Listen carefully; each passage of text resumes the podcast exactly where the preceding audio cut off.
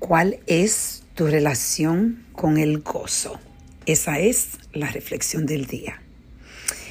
El gozo, ese pilar que para mí fue un pilar que fue difícil de reforzar. El pilar del gozo, como ustedes me han escuchado hablar últimamente de los cinco pilares de la vida, y uno de los pilares que para mí me tomó mucho trabajo concentrarme en crearlo y reforzarlo es el gozo. Cuando sufrimos traumas, cuando sufrimos decepciones en la vida, eh, muchas veces no, vamos a, a un espacio donde no pensamos en lo importante que es buscar gozo en tu vida.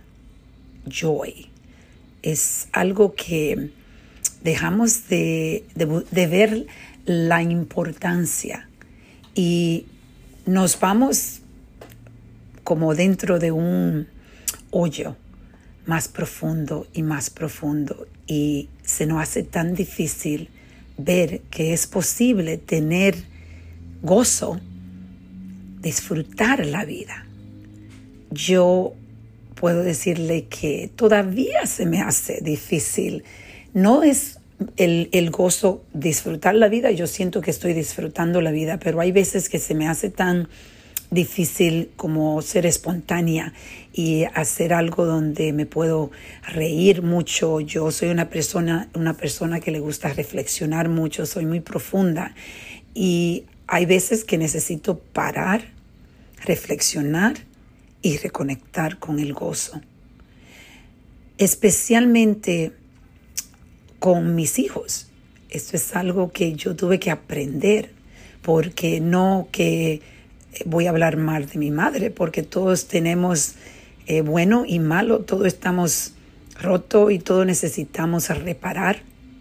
Y mi madre fue una persona que definitivamente no tuvo mucho gozo al principio de su vida y tampoco nos enseñó a nosotros tener mucho gozo porque vivía deprimida. Después, cuando ya estaba un poco más mayor, ella aprendió y fue una mujer que se reía muchísimo y irónicamente los nietos la recuerdan a ella como una mujer que era relajando todo el tiempo. Ella pudo encontrar el gozo y qué lindo es vivir la vida con el gozo en mente. Es precioso. Por eso yo te voy a invitar que todos los días tú busques algo que te traiga gozo, alegría y que reflexiones hoy en la relación que tú tienes con el gozo estás pasando la mayoría del tiempo aburrida, decepcionada, deprimida, estresada o estresado, porque esto obviamente somos humanos, esto le pasa a todo el mundo. Entonces, hoy tienes la oportunidad de hacer esto tu reflexión. Vamos a reflexionar y a reconectar.